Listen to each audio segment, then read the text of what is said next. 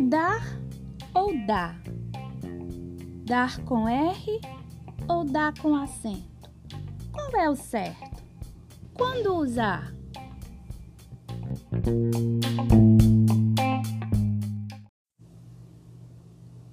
A primeira coisa que você tem que saber é que as duas formas existem e estão corretas, mas elas são usadas em situações diferentes porque elas têm funções diferentes. Dá com acento agudo na letra A e sem a letra R ao final é a forma do verbo na terceira pessoa do singular, assim como em ela dá dinheiro, ela dá presentes, ela faz comida.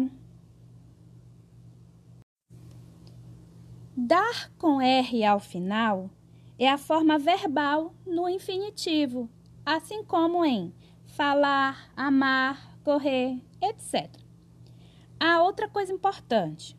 Observe que o dar com R ao final geralmente vem junto com outros verbos, isto é, em uma locução verbal. Por exemplo, vai dar tudo certo. Se a dúvida permanecer, basta trocar a palavra dar ou dá por outro verbo no infinitivo.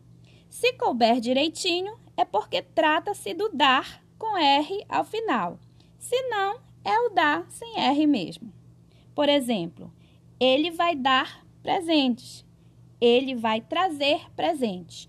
Você trocou o verbo no infinitivo e percebeu que não fez alteração.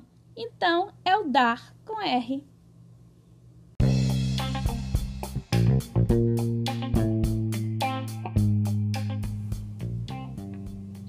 Gostou da dica? Então compartilha com outras pessoas que você acha que podem gostar também. Valeu, tchau, tchau.